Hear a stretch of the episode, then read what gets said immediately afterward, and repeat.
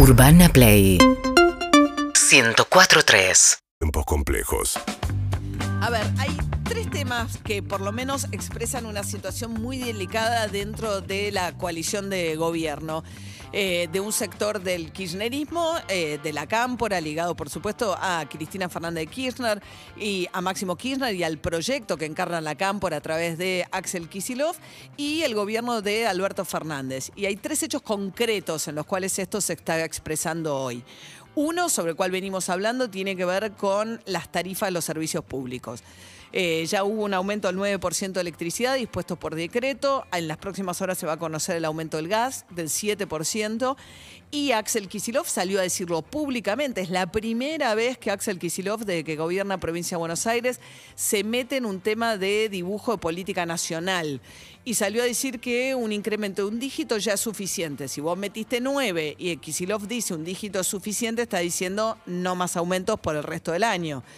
¿Por qué? Porque, bueno, los usuarios de Denor y de Sur, digamos, hay una gran parte del conurbano que eh, va a sufrir los aumentos que se regulan a partir de estos incrementos que dispone el presidente de la Nación.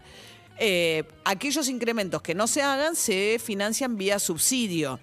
Y ahí es donde aparece la figura Martín Guzmán. Guzmán planteó que este año no iban a subir los subsidios. De hecho, lo marcó en el presupuesto que iban a tener que bajar, porque los mantuvo constantes en pesos, en un contexto de inflación. Ahora, si vos, el Estado Nacional, pone menos plata para subsidios, el que tiene que pagar la cuenta, la diferencia es el usuario. ¿En qué proporción va a pagar? Esa es la gran discusión. Em, aspiraba Guzmán a un incremento por lo menos del 15%. Hay también una discusión, y es interesante que el que entre en la discusión sea Kisilov, porque hay una discusión de la época que viene del kirchnerismo, que son muy injustos estos subsidios que son concentradísimos en el área metropolitana y que no discriminan entre quién puede pagar y no, quién no puede pagar. Hace ya muchísimos años que el kirchnerismo tropieza con la misma piedra, que es la incapacidad para discriminar entre los usuarios que pueden pagar y los que no pueden pagar eventualmente un aumento. Pero bueno, volviendo para atrás. Hay una primera pelea muy grande que tiene que ver con cuánto van a aumentar los servicios, la tarifa de los servicios públicos que están congeladas hace dos años, desde el final del gobierno de Macri. Hay un sector de la cámpora que lo que dice es aumentaron muchísimo durante el gobierno de Macri no hace falta. Hay otro sector que dice, no, yo no puedo seguir aumentando el peso de los subsidios, quiero cuidar la inflación, que es multicausal, que no se debe solamente a la emisión monetaria, pero no quiero tener que emitir y además está el acuerdo con el Fondo Monetario que obliga también a ir bajando progresivamente el déficit fiscal en la Argentina cuando se llegue a ese acuerdo. Entonces, hay todo un sector del kirchnerismo en que le parece que Guzmán se ha vuelto demasiado ortodoxo y lo que pasó, eh, que se tradujo en que le horadaron su poder cuando Guzmán quiso echar a Federico Basualdo, subsecretario de Energía, que había dicho públicamente, en la misma línea que Kisilov, un aumento y nada más, y no lo pudo echar. No solamente no lo pudo echar, sino que después salió Kisilov a bancar a Basualdo diciendo es un gran funcionario. ¿Qué dice Alberto Fernández en todo esto? Bueno, en la Casa Rosada lo que dicen es, se va a ir Basualdo, pero silbando bajito un poco más adelante y va a tener una salida honrosa. Supuestamente por el, el enojo gravísimo del kirchnerismo que sintió que Basualdo estaba siendo maltratado. Cristina Kirchner en esto apoya la visión de Kisilov, obviamente. Entonces tenés por un lado, bueno, la cuestión de las tarifas que se expresa en este conflicto. Otro conflicto tiene que ver cuánta plata tiene que poner el Estado Nacional en el bolsillo de los que menos tienen en un contexto de pandemia y de restricciones a la circulación.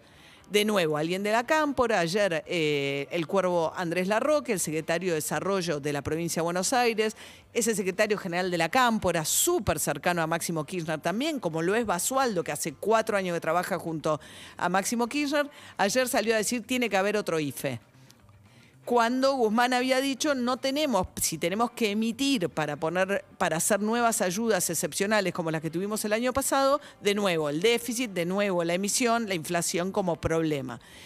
Hasta ahora dieron un bono de 15 mil pesos para los afectados del área metropolitana que cobran asignaciones o que son monotributistas A o B. Ya hay una presión pública en la provincia de Buenos Aires para decir eso es insuficiente. Sobre todo cuando prorrogaste por tres semanas más las medidas de circulación que afectan más que nada a los sectores que viven de la informalidad, de la changa, etcétera Segundo tema. Y el tercer tema que también genera mucho conflicto es el tema de la hidrovía. Parece algo medio abstracto, pero la Argentina le exporta al mundo granos, las exportaciones de la Argentina salen a través del río manejado por la hidrovía, es como los peajes de las autopistas. Entonces, ¿quién maneja la hidrovía? Se está venciendo la concesión de una empresa privada y hay una presión fuerte de un sector del kirchnerismo que se tradujo en un proyecto que escribió Jorge Tayana, muy cercano a Cristina Kirchner, planteando que tiene que ser estatizada. En esto ayer asumió el nuevo ministro de Transporte, Guerrera, y la primera definición que tuvo dijo, no, no creemos que tenga que ser estatizada, vamos a prorrogar la concesión y vamos a armar una licitación. Y salió públicamente Tayana diciendo, che, tardaron todo este tiempo sin preparar la licitación, viendo que vencía la concesión de la hidrovía, así que tenés otro conflicto. Y sumo un cuarto conflicto, que es el siguiente. El Fondo Monetario en este contexto reparte plata en los países miembros, porque dice pandemia, momento de repartir. ¿Para qué va a usar la cuota, la plata que le va a mandar a la Argentina, eh, Guzmán, para pagar deuda? Porque hay una plata por pagar, entre otros, con el fondo, con el Club de París. ¿Qué dice el bloque senador del Frente para la Victoria? No, esta plata hay que usarla para pandemia. Ayer Cristina Kirchner sacó un hilo de tweets elogiando profundamente el discurso de Joe Biden, que plantea que es el momento de subir el impuesto a las grandes corporaciones, a los ricos, que la vitalidad va de la mano de la clase media, que, que puso en valor el trabajo de los sindicatos, etcétera, etcétera, como señalando que esa es la línea económica que hay que tener en un momento como este. La verdad es que el frente conflicto que está teniendo en este momento la coalición de gobierno en temas de gestión de gobierno que son claves no había ocurrido nunca, nunca antes. Y todavía está abierta la definición acerca de en qué dirección va a ir Alberto Fernández en lo que está en juego. El futuro de Guzmán, pero sobre todo el futuro del presupuesto que está en el Congreso Nacional, de las negociaciones con el Fondo Monetario y de las tarifas y de la orientación, sobre todo económica, que va a tener la gestión de gobierno de Alberto Fernández. Fernández. Urbana Play 1043